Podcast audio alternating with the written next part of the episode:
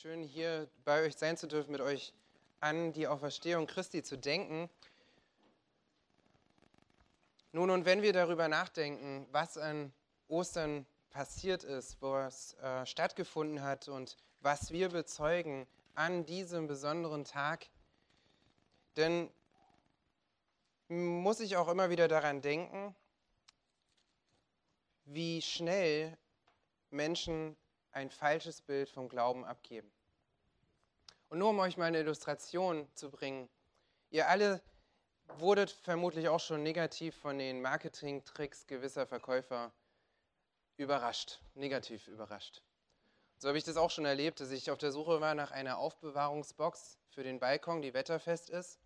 Und diese wunderbare wetterfeste Box kam im Paket mit mehr Einzelteilen an, als sie eigentlich da sein sollten. Das heißt, der Klang, als ich den Karton schüttelte, zeigte, dass die so stabile Box schon kaputt war. Sofort neu bestellt, wieder das gleiche passiert. Und was sich herausgestellt hat, ist, dass die Beschreibung, die mir gegeben wurde, ursprünglich nicht übereingestimmt hat mit dem, was geliefert wurde. Und im Deutschen haben wir diesen schönen Begriff, den wir nutzen, das war eine Mogelpackung. Also etwas, was versprochen wurde, was dann nicht eingehalten wurde. Und wir nutzen diesen Begriff Mogelpackung immer wieder, auch wenn wir von Politikern sprechen, die gewisse Versprechen geben vor der Wahl, von denen sie nachher gar nichts einhalten. Äh, sie liefern eine Mogelpackung. Und leider ist es genau das Gleiche in vielen Gemeinden, dass manch ein Prediger, manch ein Christ Menschen das Blaue vom Himmel verspricht, dir verspricht, dass dein Leben sorgenfrei wird, dir verspricht, dass du Jesus nur aufnehmen musst und du dann immer glücklich bist, dass wenn du Jesus hast, du keine Versuchungen mehr hast, dass er alle Krankheiten heilt und so weiter und so fort. Und was dann passiert ist, dass Menschen völlig enttäuscht und disillusioniert von den Gemeinden weglaufen, weil sich das nicht erfüllt hat, was man ihnen versprochen hat. Es wurde ihnen eine Mogelpackung verkauft. Und gerade heute, dieser Tag, wo wir uns Gedanken machen, was ist überhaupt unser Glaube? Woran halten wir fest? Was geben wir weiter, wenn dich jemand fragt, warum gehst du denn überhaupt in den Gottesdienst an Ostern? Was ist denn so besonders an Ostern? Ist die Frage für dich heute Morgen, worauf baut sich dieser Glaube, den du hast, auf?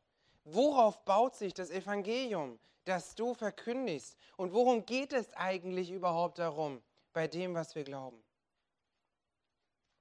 Nun, jetzt sagst du vielleicht, ja, ich, wie soll ich denn das schaffen? Wie soll ich denn überhaupt hinkriegen, das ganze Evangelium zu verkündigen? Wie soll ich es denn schaffen, dem jemandem das ganze, den ganzen Inhalt meines Glaubens zu erklären?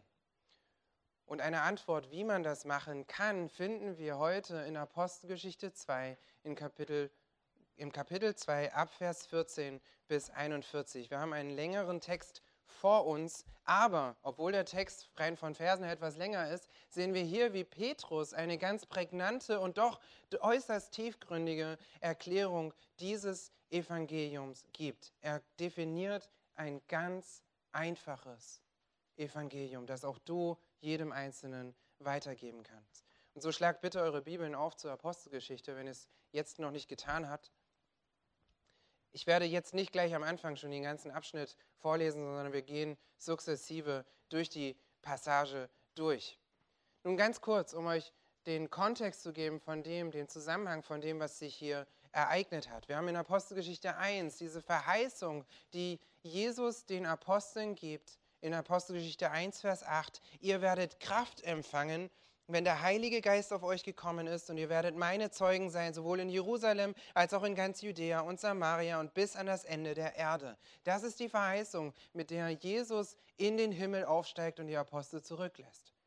Wir sehen dann, wie die Apostel sich zusammen mit ganz vielen Jüngern versammeln und betend warten auf diesen Moment, wenn der Heilige Geist kommt. Und was dann passiert, ist übernatürlich und völlig außerordentlich, dass nämlich plötzlich eine Menge von 120 Menschen, die sich zum Gebet versammelt hatte, ein Brausen hört und wir lesen davon, wie der Heilige Geist auf sie hinunterkommt und sie plötzlich in der Lage sind, in ganz vielen verschiedenen Sprachen zu sprechen. Und Jerusalem war zu dieser Zeit, als dieses Ereignis passierte, voll von ganz vielen Pilgern aus jeglichen Regionen der Welt. Und die stellen fest, dass plötzlich die, aus diesem Haus heraus Menschen kommen, die in allen möglichen Dialekten direkt zu ihnen reden können. Das ist vielleicht, wenn ihr euch das mal vorstellt, wenn wir auch selbst in Berlin, in einer globalen Stadt, die wir haben, und jetzt mit Flüchtlingen noch mehr, wenn wir plötzlich dieses Ereignis hätten, wo wir aus diesem Gebäude rauskommen und plötzlich mit jedem Einzelnen in der Muttersprache sprechen, ohne Akzent, in flüssigen Worten. Und plötzlich wirst du angeguckt von den Leuten um dich herum, die dann sagen, entweder stimmt was mit dir nicht,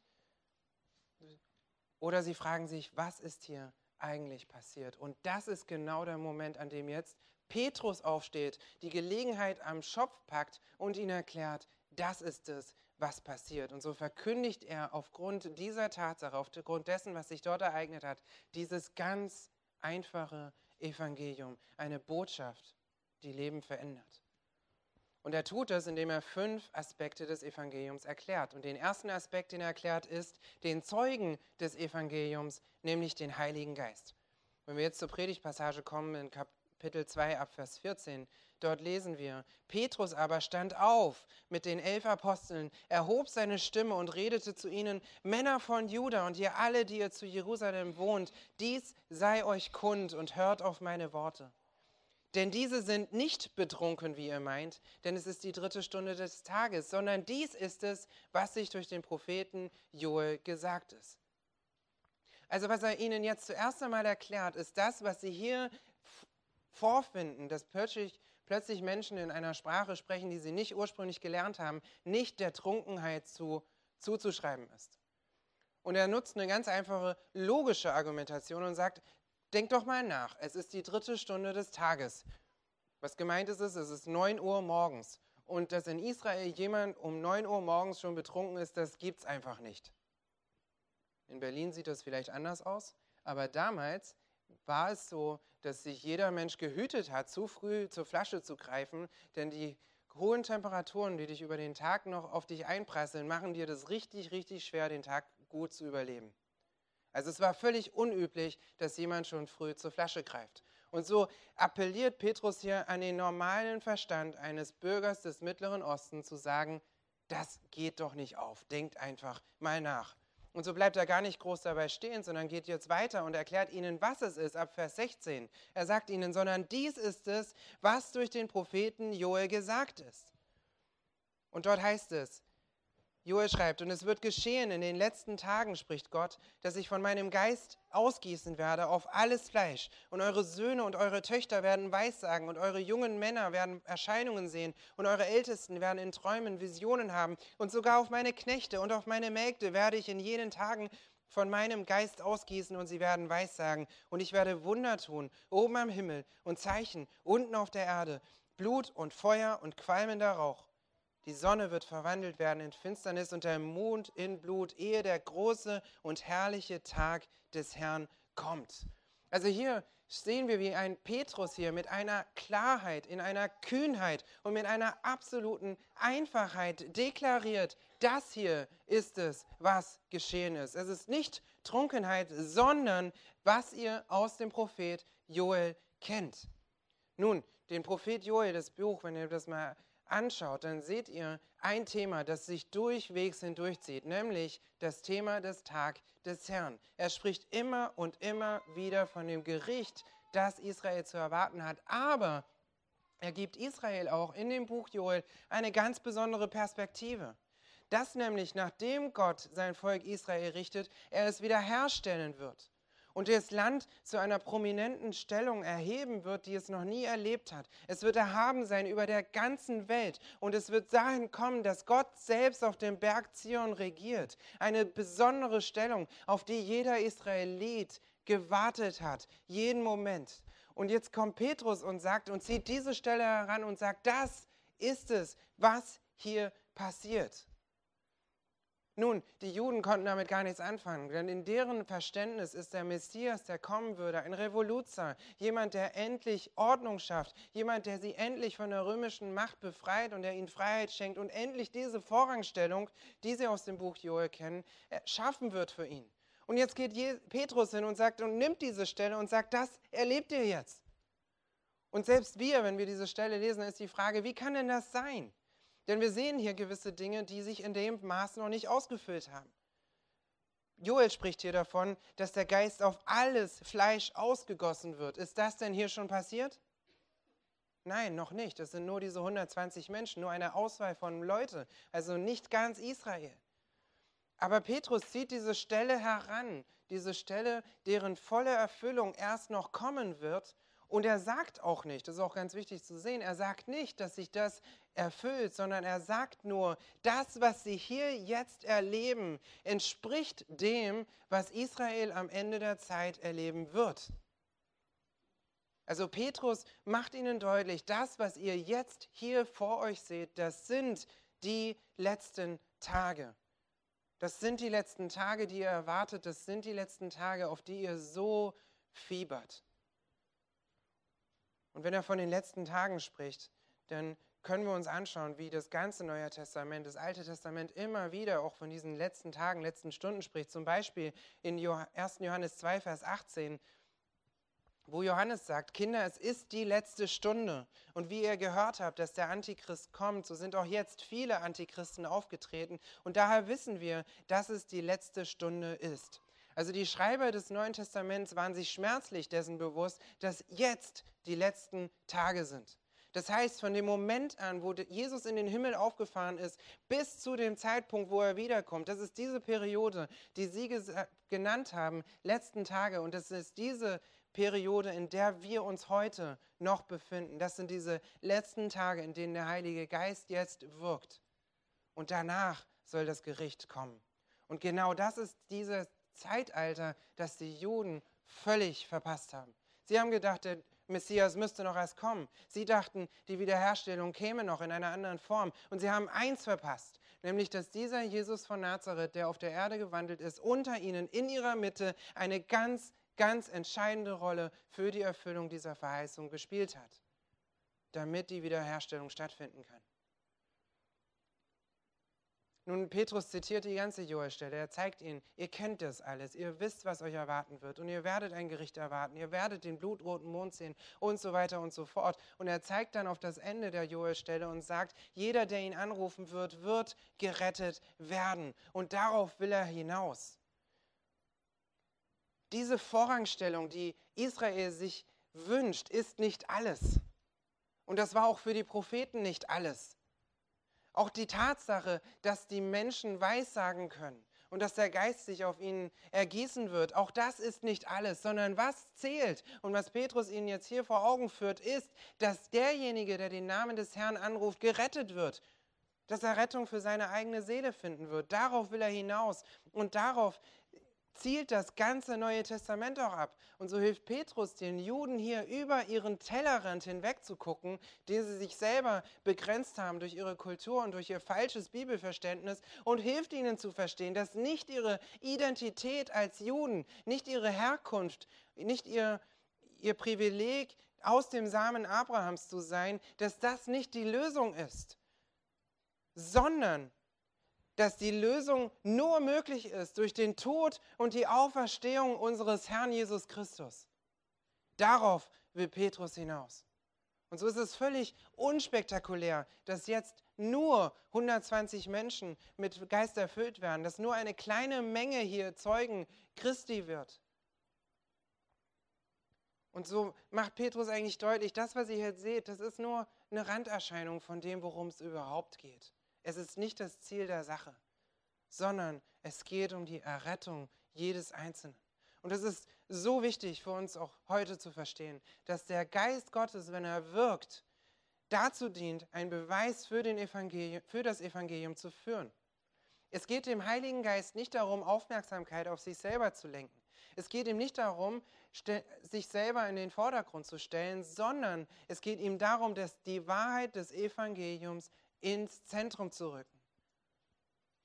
Der Heilige Geist, das können wir uns vorstellen, ist wie ein Wegweiser zu Christus, nicht die Endstation. Er ist wie ein Scheinwerfer, der den Blick auf Christus richtet, nicht der Hauptdarsteller. Und der Heilige Geist ist es auch, der hier in der Apostelgeschichte die Steilvorlage bietet für Petrus, um das Evangelium zu erklären. Und das ist eine Sache, die heute in vielen Kontexten völlig falsch verstanden und völlig falsch umgesetzt wird. Man redet von prophetischen Gaben, von Geisteswirkungen, von Erfolgserlebnissen, die scheinbar von Gott kommen. Aber das Interessante ist, dass sie sich daran als Fälschungen entlarven, weil sie nicht auf Christus zeigen, sondern sich selbst als Endziel der ganzen Sache sehen, selbst als Selbstzweck der Sache. Und so ist es ganz wichtig zu verstehen, dass der Heilige Geist so wirkt, dass er den Blick auf das Evangelium richtet und darauf richtet, dass Christus selbst verherrlicht wird. Und der Geist wirkt heute noch. Er wirkt in der Predigt, er wirkt in Begabungen in der Gemeinde, er wirkt auch durch Sündenüberführung in Menschen. Und der Geist ist es, der dir die Möglichkeiten gibt, das Evangelium zu verkündigen der dir die Begabungen gibt, um Christus in besonderer Weise hervorscheinen zu lassen, der dich überführen wird von Sünde, damit du Christus ähnlicher wirst und der dich, der durch sein Wort zu dir redet, damit du Christus kennenlernst. Wichtig für dich zu verstehen, der Heilige Geist ist ein Zeuge für das Evangelium, nicht die Endstation des Evangeliums selbst. Und nachdem Petrus ihnen das deutlich erklärt hat, geht er jetzt weiter zum zweiten Aspekt des Evangeliums und erklärt den Inhalt des Evangeliums. Also der zweite Punkt, der Inhalt des Evangeliums, nämlich das Werk Jesu. Und so schreibt Lukas in Vers 22, Männer von Israel, hört diese Worte. Jesus, den Nazoräer, einen Mann, der von Gott euch gegenüber erwiesen worden ist, ist durch Machttaten und Wunder und Zeichen, die Gott durch ihn in eurer Mitte tat, wie ihr selbst wisst. Und jetzt ist der Punkt, wo Petrus auf den Punkt kommt. Er spricht jetzt von Jesus von Nazareth. Und so wie er von ihm redet, ist deutlich, dass er offensichtlich bekannt war.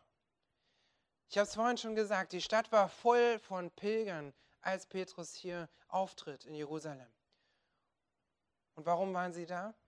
Sie waren da, um das Passafest in Jerusalem zu feiern. Nun, für viele war das eine so lange und beschwerliche Reise, dass man nicht mal eben für eine Woche nach Jerusalem geht, sondern gleich länger dort bleibt und dann auch das Pfingstfest mitfeiert. Und so kam es, dass Petrus hier vor einer Menge von Leuten steht, die aus aller Welt kamen, die sich vom Passa bis zu Pfingsten immer noch in der Stadt aufgehalten haben, aber die es dann auch waren, die vor Christus standen und seine Kreuzigung bejubelt haben, die vor Pilatus ausgerufen haben, kreuzige ihn und die alles miterlebt hatten. Das sind genau die, vor denen Petrus hier steht und ihnen zuruft, dieser Jesus von Nazareth, dieser Jesus, den ihr gekreuzigt habt, der wurde von Gott erwiesen. Er war durch Gott bewiesen. Gott hat ihn bestätigt. Und wie tat er das? Petrus spricht von Machttaten und von Zeichen und Wundern. Also Dinge, die ganz deutlich gemacht haben, dass nur Gott selbst diese Taten vollbringen kann und ihn als Christus, den Messias, hervorstehen lassen haben. Jesus hat selbst von sich gesagt in Johannes 5, Vers 36, ich, habe, ich aber habe das Zeugnis, das größer ist als, als das des Johannes. Denn die Werke, die der Vater mir gegeben hat, dass ich sie vollbringe, die Werke selbst, die ich tue, zeugen von mir, dass der Vater mir gesandt hat. Jesus selbst sagt es, die Werke zeugen von mir, dass ich keine Fälschung bin, keine Mogelpackung, sondern dass ich derjenige bin, von dem das Alte Testament schon seit Jahrhunderten geredet hat. Und das macht Petrus ihnen deutlich. All das, was er getan hat, hat davon gezeugt, dass dieser Jesus, den ihr gekreuzigt habt, kein normaler Mensch war, sondern Gottes Sohn. Und so erinnert er sie daran und sagt, ihr habt ihn gesehen. Er wandelte unter euch, ihr habt ihn gesehen. Und so redet Petrus weiter in Vers 23 von Kapitel 2. Diesen Mann, der nach dem bestimmten Ratschluss und nach Vorkenntnis Gottes hingegeben worden ist, habt ihr durch die Hand von Gesetzlosen an das Kreuz geschlagen und umgebracht. Und hier betont Petrus, dass das, was geschehen ist zu Jesus Christus, kein Unfall war, sondern es war aufgrund des Ratschlusses und der Vorkenntnis Gottes vorherbestimmt, dass es so geschieht. Es war ein entschiedener Plan. Es war eine feste, unveränderbare Entscheidung Gottes. Die Kreuzigung war Gottes Plan. Aber trotzdem lässt Petrus sie nicht damit einfach hängen, sondern sagt ihnen, dass ihr keine Entschuldigung habt. Ihr habt ihn an das Kreuz geschlagen und ihr seid dafür verantwortlich, dass ihr gottlose Menschen wie die Römer benutzt habt, um Christus an Kreuz zu bringen. Ihr habt ihn durchbohrt. Und das erinnert daran, was Zachariah, der Prophet, in Zachariah 12, Vers 10 über die Juden sagt, wenn sie einst in Zukunft vor Christus stehen, sie werden auf mich blicken, blicken den sie durchbohrt haben. Sie haben keine Entschuldigung. Sie haben ihn durchbohrt. Und das ist eine schreckliche Tat, eine schlimme Tat. Und sie wird noch schlimmer, wenn man realisiert, dass dieser Mensch von Gott selbst als Messias, als Christus erwiesen wurde und von seinen eigenen Leuten getötet wird. So fährt Petrus weiter in Vers 24 und richtet den Blick nun auf das, was Gott getan hat und sagt, den hat Gott auferweckt, nachdem er die Wehen des Todes aufgelöst hatte, wie es denn nicht möglich war, dass er von ihm behalten würde. Denn David sagt über ihn, ich sah den Herrn alle Zeit vor mir, denn er ist zu meiner Rechten, damit ich nicht wanke. Darum freute sich mein Herz und meine Zunge frohlockte, ja auch mein Fleisch wird in Hoffnung ruhen, denn du wirst meine Seele nicht im Hades zurücklassen, noch zugeben, dass dein frommer Verwesung sehe. Du hast mir kundgetan Wege des Lebens, du wirst mich mit Freude erfüllen vor deinem Angesicht. Und hier zitiert Petrus jetzt Verse aus Psalm 16. Das ist die Prophezeiung, von der David selbst spricht, die sich erfüllen musste. Selbst aus Psalm 16 kann ein Jude sehen, dass Jesus den Tod besiegen musste. Er konnte nicht unter den Toten bleiben. Er musste den Tod besiegen. Es war nicht möglich, dass er vom Tod gehalten wird.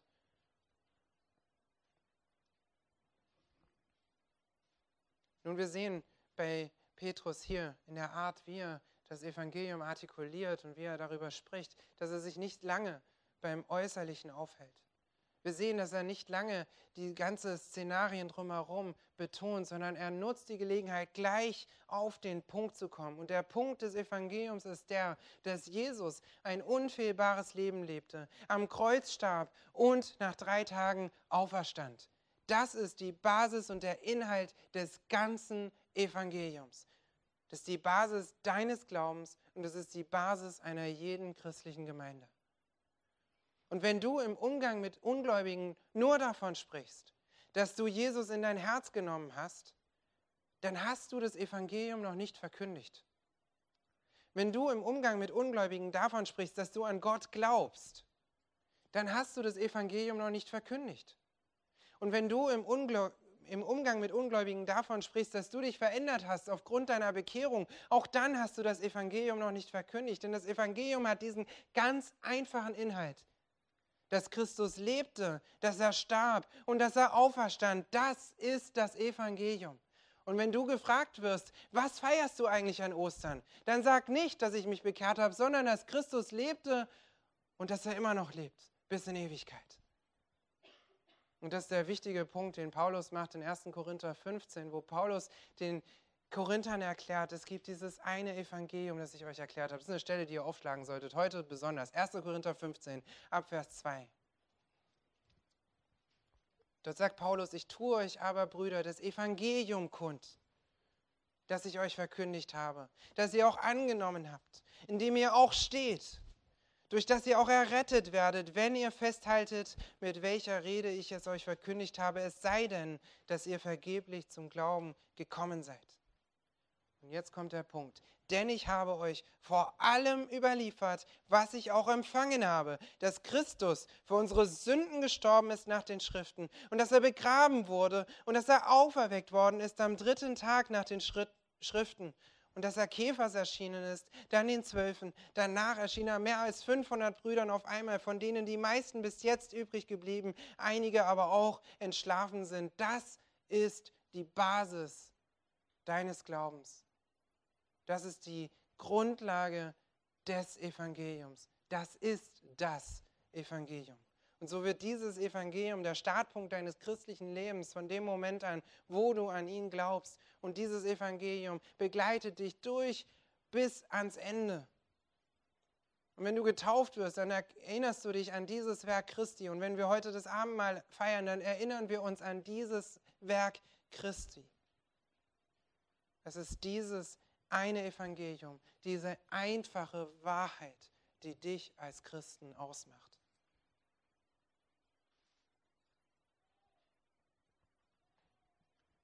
Nun, es ist dieses einfache Bekenntnis und diese historische Wahrheit, auf die nun dann die Gemeinde gebaut wird.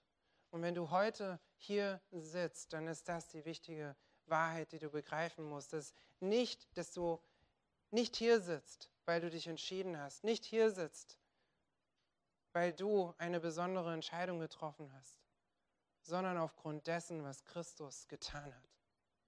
Wenn du merkst, dass sich bis jetzt dein Glaubensleben nur auf dem, was du auf deine eigenen Erfahrungen baut, dann ist heute der Punkt, festzuhalten an dieser einfachen historischen Wahrheit.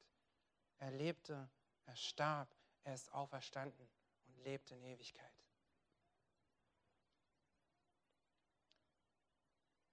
Nun, Petrus hat hier in, dem, in diesem Abschnitt ein, eine Stelle aus Psalm 16 angeführt und er geht jetzt darauf ein, dieses weiter zu erklären. Und damit kommen wir zum dritten Aspekt des Evangeliums, der Beweis des Evangeliums, die Auferstehung Christi. Wir lesen in Vers 29, wie Petrus jetzt ausholt, um genau das zu erklären. Er sagt, ihr Brüder, es sei mir erlaubt, mit Freimütigkeit zu euch zu reden über den Patriarchen David, dass er gestorben und begraben und sein Grab bis auf diesen Tag unter uns ist. Petrus wagt es, die heilige Kuh der Juden hier anzugreifen. David, den großen König. David, der Mann nach dem Herzen Gottes. David, nach dem die Stadt Jerusalems genannt wird. Und David, der Mann, auf dem die Verheißung lag. Und Petrus sagt ihnen, dieser Mann, in den ihr all euer Vertrauen, all eure Hoffnung steckt, ist tot. Er wurde begraben, er ist nicht mehr unter euch, sein Grab könnt ihr noch besuchen. Und auch wenn ihr euch auf ihn beruft, ändert es nichts an der Tatsache. Er ist immer noch tot und er bleibt auch tot. Und deshalb die Frage, wie kann David denn in, Vers 16, in Psalm 16 davon reden, dass der Getreue, dass seiner Seele nicht im Hadensitz zurückgelassen wird, noch dass es zugegeben wird, dass sein Frommer die Verwesung sieht. Wie kann er das sagen?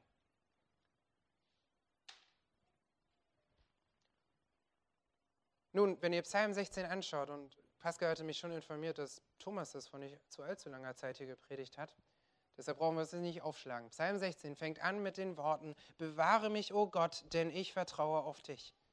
Psalm 16 ist eine Demonstration des Glaubens, den David in Gott hatte. Und so endet David dann den Psalm mit diesem Hoffnungsausruf, den wir hier in der Apostelgeschichte 2 wiedergesehen haben.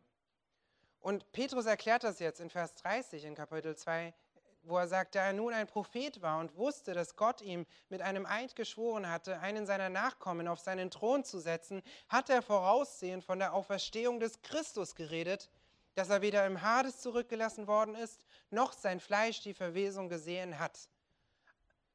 Also Petrus erklärt ihnen, die Hoffnung, die David im Psalm 16 hat, gründet sich nicht auf seine Person selbst, sondern sie gründet sich auf seinen Nachkommen, der erst kommen wird, nämlich Jesus Christus, und dass der aus den Toten auferstehen wird und dass der den Tod besiegen wird. David wusste schon, dass sein Nachkomme auferstehen würde. Und David begriff auch, dass das Evangelium ganz eng an die Auferstehung geknüpft hat. Und das ist der Punkt, den die Juden nämlich nicht verstanden haben.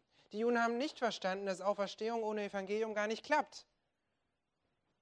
Und ein Beweis davon sehen wir in Johannes 11, wo Jesus mit Maria spricht, beziehungsweise Martha ist das, nachdem ihr Bruder Lazarus gestorben ist. Und Jesus sagt ihr in Johannes 11, Vers 23, dein Bruder wird auferstehen. Und Martha lässt sich davon gar nicht beeindrucken. Martha spricht zu ihm, ich weiß, dass er auferstehen wird. In der Auferstehung am letzten Tag. Also Maria weiß, dass es eine Auferstehung geben wird. Sie kennt das Alte Testament. Sie weiß um eine Auferstehung der Toten. Und wenn ihr selbst einmal in Israel seid und euch auf den Ölberg stellt und zum Tempelberg runterguckt, dann seht ihr den ganzen Hang des Ölbergs voll mit Gräbern, weil die Juden sich gerne dort begraben lassen, in der Hoffnung, dass sie die Ersten sind, die auferstehen, wenn Jesus wiederkommt.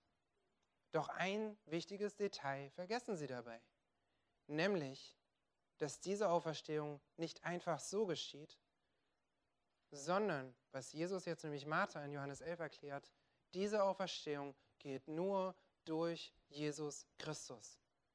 Johannes 11, Vers 25, Jesus sprach zu ihr, ich bin die Auferstehung und das Leben. Wer an mich glaubt, wird leben, auch wenn er gestorben ist. Und jeder, der da lebt und an mich glaubt, wird nicht sterben in Ewigkeit. Glaubst du das? Jesus sagte, ich bin die Auferstehung. Und es ist sein Tod dann, der den Sieg erringt und sein Tod, der die Möglichkeit zur Versöhnung gibt.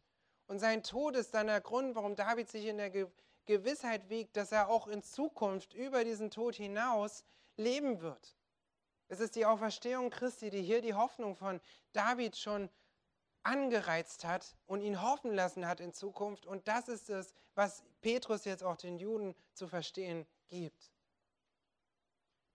Und so erklärt Petrus dann in Vers 32 in Apostelgeschichte 2, diesen Jesus hat Gott auferweckt, wovon wir alle Zeugen sind.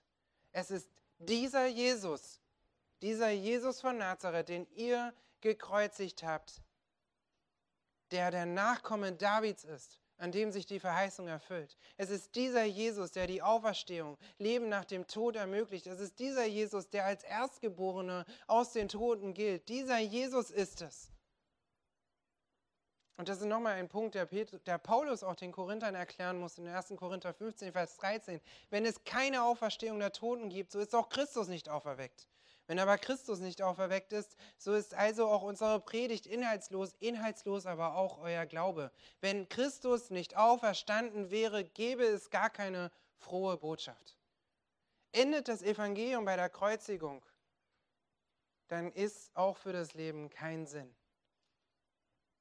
Dann wäre Christus nichts anderes als eine vielleicht ganz noble Person, die von den Zeitgenossen ermordet wird. Es wäre vielleicht nur eine Geschichte, aber durch seine Auferstehung ist es eine Realität, die bis heute anhält. Und deshalb ist es Petrus so wichtig, jetzt auch zu untermauern und zu sagen, wir sind Zeugen dessen. Wir haben gesehen, dass dieser Christus gestorben und auferstanden ist. Und es ist genau diese Auferstehung, die nicht nur ein Anhängsel, sondern fundamentaler Bestandteil dieser frohen Botschaft ist. Und die Auferstehung ist es, der Grund, warum du heute hier sitzen kannst. Und das ist der Grund, warum du sagen kannst, ich habe neues Leben in Christus. Es ist der Grund, der dich in deinem Christenleben Tag für Tag antreibt, dass dein altes Ich gekreuzigt wurde und dein neues Ich geschaffen und auferweckt wird. Du bist auferweckt mit ihm, erlöst mit ihm, neues Leben durch ihn. Das ist der wichtige Bestandteil des Evangeliums. Und so erklärt Petrus den vierten Aspekt des, der frohen Botschaft, die Konsequenz des Evangeliums, die Erhöhung Jesus. Und so fährt er fort in Vers 33 in Kapitel 2. Nachdem er nun durch die Rechte Gottes erhöht worden ist und die Verheißung des Heiligen Geistes vom Vater empfangen hat, hat er dieses ausgegossen, was ihr seht und hört. Petrus sagt deutlich, Jesus ist nun erhöht. Er hat sein Werk auf dieser Welt vollbracht. Er hat das neue Zeitalter eingeläutet. Er hat Errettung geschaffen und er hat auch Zeugen zugerüstet, die jetzt noch weiter von ihm reden werden. Aber sein Werk auf dieser Welt ist vorerst beendet und er ist nun zur Rechten Gottes. So hat Jesus selbst verheißen in Kapitel Johannes 14, Vers 16, ich werde den Vater bitten und er wird euch einen anderen Beistand geben, dass er bei euch sei in Ewigkeit. Jesus hat schon deutlich gemacht, es ist gut, dass ich weggehe, damit ihr den Heiligen Geist bekommt. Und so ist er jetzt der Beweis der Errettung. Er ist, wie zuvor gesagt, Zeuge des Evangeliums. Und Petrus geht jetzt weiter in der Erklärung des Ganzen und nimmt wieder David als autoritativen Zeugen dieser Wahrheit in Vers 34, denn nicht David ist in den Himmel aufgefahren, Er sagt aber selbst, der Herr sprach zu meinem Herrn, setze dich zu meiner Rechten, bis ich deine Feinde lege zum Schemel deiner Füße. Wieder nimmt er einen Psalmtext daran, dieses Mal ist es Psalm 110, ein Psalm, der sehr majestätisch ist in seinem Klang und der von dieser Erhöhung des Messias redet. Und ist, David nutzt in diesem Psalm dieses Paradox von zwei Herren. Mein Herr redet zu meinem Herrn. Setze dich zu meiner Rechten, bis ich dir alle Macht übergebe. Und Petrus macht jetzt deutlich, dass David schon von dieser Erhöhung Christi sprach, dass Jesus zu dem Vater spricht und der Vater ihm sagt, setz dich neben mir und warte, bis dir alle Macht gegeben ist auf dieser Welt. David hat also schon von diesem Ereignis geredet, das nach dem Erlösungswerk stattfinden soll. Und so ruft Petrus deshalb in voller Gewissheit aus in Vers 36 in Kapitel 2. Das ganze Haus Israel wisse nun zuverlässig, dass Gott ihn sowohl zum Herrn als auch zum Christus gemacht hat, diesen Jesus, den ihr gekreuzigt habt. Was für ein Ausruf, dass dieser Mann, dieser Unbeachtete, dieser Uninteressante, dieser Mann, den sie für einen Verbrecher gehalten haben, dass dieser Mann genau der Christus ist. Dass dieser Mann genau der Messias ist, von dem das Alte Testament so häufig gesprochen hat. Und Petrus sagt ihnen, er ist jetzt nicht nur derjenige, der auf der Welt für die Sünde bezahlt hat, sondern er ist jetzt erhoben. Er ist der Herr. Und er ist es, der regiert. Und er ist es, vor dem ihr euch verantworten müsst.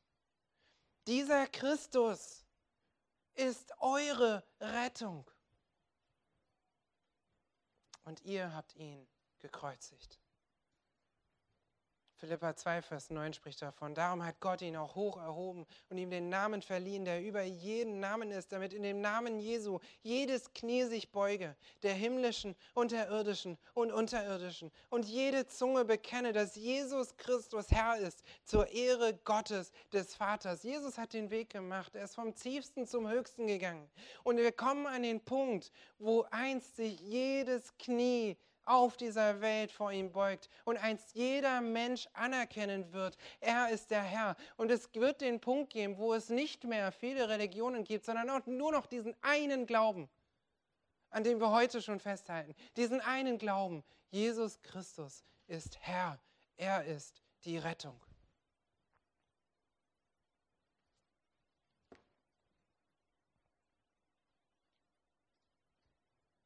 Und das ist so entscheidend, das, was Petrus ihnen hier sagt, dass Jesus nicht ein für alle Mal gekreuzigt wurde, sondern dass durch seine Auferstehung die Möglichkeit erschaffen wurde, dass er regiert über alles. Dass Jesus nicht nur der Vergangenheit angehört, dass mit der Kreuzigung nicht einfach ein Schlussstrich gesetzt wurde. Denn denk mal darüber nach, wie ist es denn, wenn jemand dir aus vergangenen Zeiten etwas erzählt?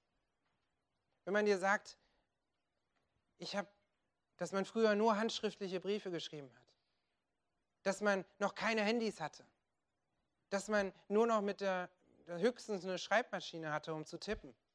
Nun, das sind Dinge, die vielleicht ganz interessant sind, aber in der Praxis haben sie für dich gar keine Relevanz mehr, weil es nicht mehr so ist, oder?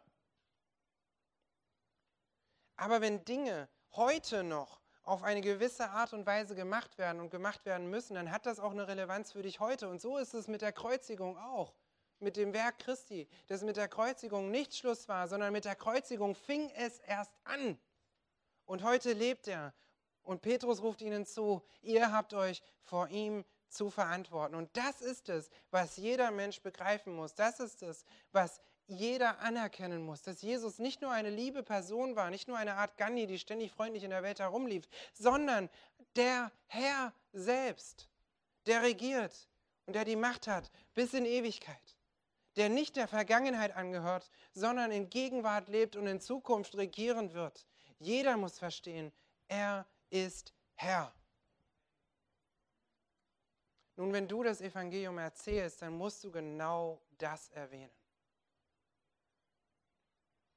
Dann muss dein Gegenüber wissen, dass dein Glaube nicht ein Antiquat ist, das man verstauben lassen kann, sondern ein lebendiger Glaube ist, der nicht nur auf Vergangenem, sondern auf Gegenwärtigem und Zukünftigem beruht.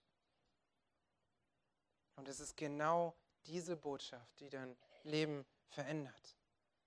Nun sehen wir im fünften Aspekt die richtige Antwort auf die Botschaft. Und das ist Buße. Denn ab Vers 37 in unserem Abschnitt sehen wir jetzt, wie die Masse reagiert. Die war ruhig gewesen für eine kleine Weile. Petrus hat ihnen das ganze Evangelium erklärt. Und das Interessante ist, Petrus hat gar keinen Druck ausgeübt. Er hat keinen Ruf ausgerufen, nimm Jesus einfach an und dann wird alles gut.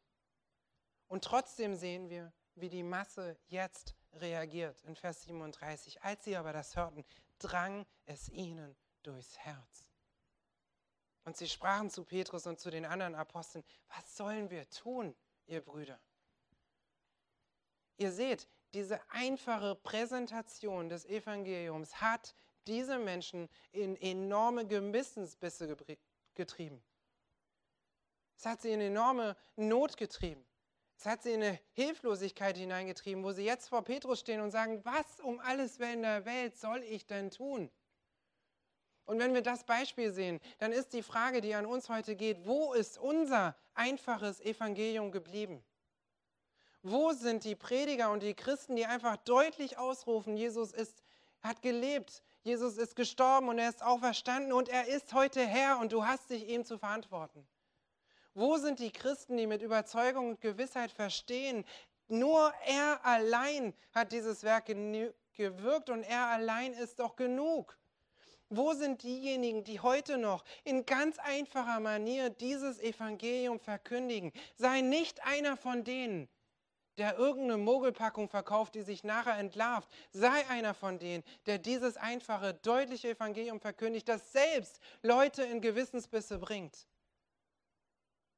Denn es ist dieses Evangelium, das von sich aus heraus eine Antwort erfordert. Es ist dieses Evangelium, das man nicht einfach so stehen lassen kann, dass jeder sich mit befassen muss und mit dem jeder sich auseinandersetzen muss und bei dem jeder verstehen muss, dieser Jesus Christus, der geht dich persönlich was an. Und Petrus hilft jetzt seinen Landsleuten, nachdem sie hier in ihrer Bredouille stehen und vor ihm verzweifelt stehen und sagt ihnen in Vers 38, tut Buße. Tut Buße und jeder von euch lasse sich taufen auf den Namen Jesu Christi zur Vergebung eurer Sünden und ihr werdet die Gabe des Heiligen Geistes empfangen. Wir haben hier gesehen, dass das Gefühl der Trauer, der Schuld die Zuhörer überfallen hat. Und diese Erkenntnis ist gut und sie ist wichtig, aber sie ist noch nicht alles. Und es gibt genügende, die sich nach Konfrontation mit dem Evangelium sehr schuldig fühlen und traurig fühlen, aber nicht weiter hinausgehen darüber hinaus. Und die Antwort von Petrus ist so deutlich, tu Buße, kehre um, kehre weg von dem Weg, den du bis jetzt gegangen bist. Du bist jetzt in die Richtung Satans gelaufen, drehe um. Es ist ein Sinneswandel, der stattfindet. Ein, ein Weg weg von der Sünde hin zu Christus. Ein Mörder, der gemordet hat, wird jetzt nicht mehr morden. Ein Dieb, der gestohlen hat, soll jetzt geben. Ein Ehebrecher, ein Unzüchtiger bricht die Ehe nicht mehr, sondern er übt sich in Reinheit. Das ist Buße. Nicht nur ein Gefühl, sondern eine aktive, willentliche Entscheidung, sich von seiner Sünde abzuwenden und die neue Lebensweise Christi anzunehmen. Und diese Buße ist es, die dann in der Taufe öffentlich bezeugt wird und die symbolisiert, was in der Bekehrung stattgefunden hat.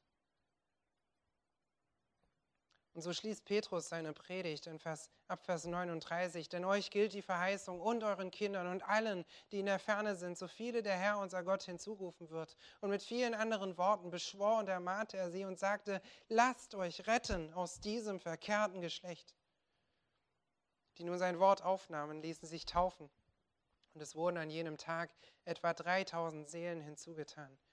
Die Gemeinde Christi wurde auf diesem einfachen Bekenntnis gebaut. Auf dieser historischen Wahrheit, dass Jesus Christus ein unfehlbares Leben lebte, am Kreuz starb und am dritten Tag auferstand. Und so ruft Paulus eins aus, in, denn einen anderen Grund kann niemand legen, außer dem, der gelegt ist. Welcher ist Jesus Christus? Die Gemeinde entstand nicht aufgrund von einer Mogelpackung, aufgrund eines Märchens, aufgrund von Fabeln, die sich historisch irgendwie von Großmutter zu Kleinkind weitergetragen wurden, sondern aufgrund dieser einfachen und doch so klaren Wahrheit des Evangeliums. Und wenn du heute besonders in die Auferstehung Christi denkst, dann denke daran, dass das, woran du glaubst, Wahrheit ist. Und dass das, was du glaubst, Leben verändert. Und dass du dich hütest davor, das Evangelium in irgendeiner Weise abzukürzen oder zu vereinfachen und Leute dafür verloren gehen. Lass mich beten. Lieber Vater im Himmel, wir danken dir für diesen Text, den du gibst in, in deinem Wort. Und es ist so beeindruckend zu sehen, dass selbst ein Petrus, der jahrelang mit dir gewandelt ist, der dich erlebt hat, der selber durch deine Schule gegangen ist und der erleben musste, dass er selbst auch sehr, sehr viel zu lernen hatte. Der von Erfahrungen hätte reden können, der von, von besonderen Ereignissen mit dir hätte reden können, aber stattdessen einfach nur Wert darauf legt, dass die Leute um ihn herum begreifen, dass du die Lösung zum ewigen Leben bist. Herr, und wie schnell lassen wir uns ablenken von diesem ganz einfachen Evangelium. Wie schnell versuchen wir die Botschaft irgendwie zu verschönern oder zu vereinfachen. Und Herr, ich bitte dich, dass du uns ermahnst und uns hilfst, dir treu zu sein und diese Botschaft zu verkünden, die Leben verändert.